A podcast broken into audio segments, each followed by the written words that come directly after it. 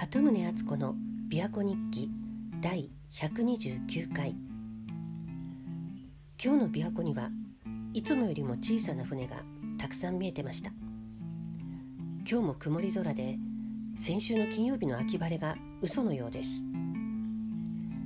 昨日はその先週の金曜日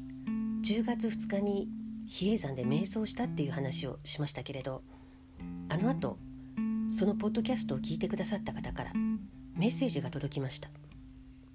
10月2日はその方が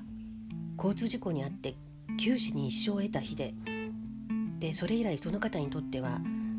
感謝の気持ちで手を合わせる特別な日なんだそうです。私も今年の10月2日秋晴れの比叡山で感謝を込めていろんなことをお祈りしてきたんですがこのメッセージをいただいたことで私にとっても10月2日が特別な日になった気がします。メッセージありがとうございました。で九死に一生を得たというともう何年前になるでしょうか。比叡山でそんな話を聞いた思い出があります。私は大学を出た後東京の外資系の銀行で外国為替のディーラーの仕事をしてたんですけどその頃為替のブローカーさんの主催のパーティーか何かがあったんですね。でそれに参加してでいろんな銀行のディーラーさんが集まってたんですけど当時やっぱり女性は少数派だったので自然とこう女同士で集まって話しているうちに何人かの方とお友達になってその後もお付き合いするようになったんです。でその中の一人の方とは私が関西に引っ越してからも年賀状とかたまにやり取りしていてその何年前だったかそのがご家族で関西旅行にいらした時にじゃあ久しぶりに会いましょうっていう話になって私の家族と彼女の家族と一緒に比叡山に行ったことがあったんです。で彼女は確か職場結婚してその後ご主人の転勤でニューヨークに行かれてでその後また東京に戻ってたんですけれどもまあその日私と彼女以外は全員初対面だったんですけどこの日もやっぱり気持ちのいい天気で山の上であちこち一緒に遊んで過ごしてるうちになんとなく打ち解けてきたんでしょうかねお堂を巡った後だったからなのかもしれないですけど彼女のご主人がふと「神の声っていうのあるんですかね?」っていうようなことをおっしゃったんです。でえどういうこと？って思って話を聞いてたらご主人がニューヨークに勤務されていた時にオフィスがあのワールドトレードセンターの80何階高にあったそうなんです。で2001年9月11日のアメリカ同時多発テロのあの朝オフィスにもご主人はいらしたそうなんですけどツインタワーのもう一方のビルに飛行機が突っ込むところを見たそうです。だけどそのご主人のオフィスがあるビルではこちらのビルは大丈夫ですっていう放送が流れたそうでだからその直後も避難することなく仕事を続けてる人が結構いたそうなんですね。でもご主人はどこからこうか今すぐ逃げろ今すぐ逃げろっていうおじいさんの声が聞こえたんだそうです。でその声に従ってもうその時はもう階段で降りるしかなかったらしいんですけど80何階から階段を降りていったそうです。と言っても途中疲れてしまってへたりそうになるのをやっぱり同じように階段で避難してる人たちでお互いに声かけ合って励まし合って必死の思いで階段を降りて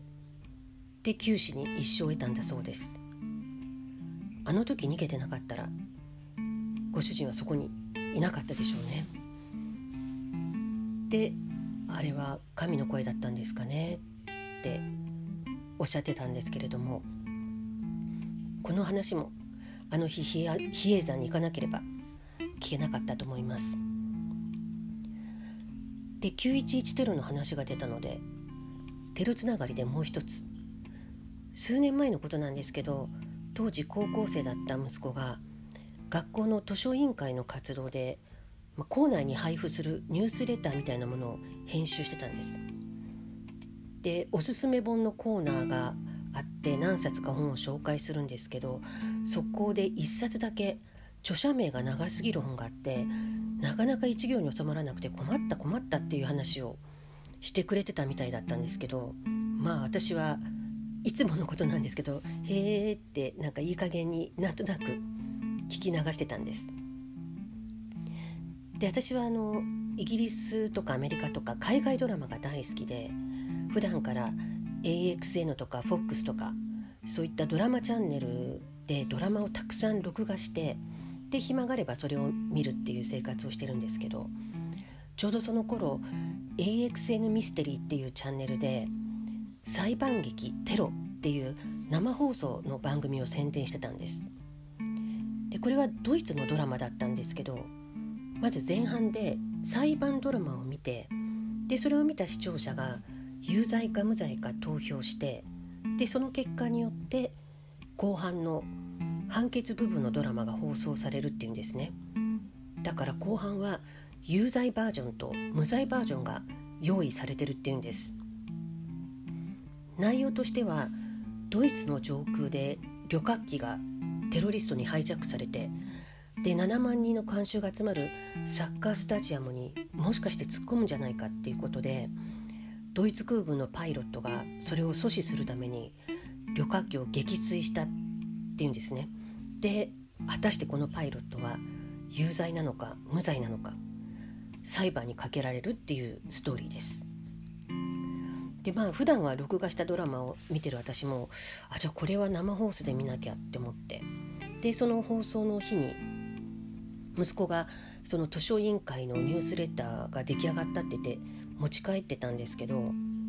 私はもう夕飯の準備をしてたのでちらっと見ただけで。で息子に「今日はちょっと生放送で見たいドラマがあるから食事の時間にそのドラマ見させてもらうからね」って言って。で AXN ミステリーのチャンネルをつけたんですねそしたら息子がすごい驚いて「お母さんこれだよこれ」って言うんで「え何?」って思ったら息子がその編集したニュースレターで著者名が長くて一行に収まらなくて困ったっていう小説がこのドラマの原作だったんです。で本当にその息子が持ち帰ったニュースレターを改めて見てみたら本当に小説のタイトルは「テロ」って短いんですけど著者名がフェルディナント・フォン・シーラッハって長かったんですね。まあ単に私が子供の話をちゃんと聞いてなかったっていうだけの話なんですけどでもこんなマイナーな小説でシンクロニシティが起こったってちょっと驚いてしまいましたまあでも子供の話はよく聞かないといけないですよね。最近も子供の話を聞いて「えー、すごい本当?」って驚いたら「お母さんこの話するのもう3度目だよ」って言われたことがあったりしてまあ神の声もですけど子供の声もよく聞かなきゃですよね。アンカーでお聞きの方は音声メッセージが残せます。それ以外でお聞きの方は鳩宗敦子 .com のお問い合わせページからメッセージが送信できます鳩宗敦子でした。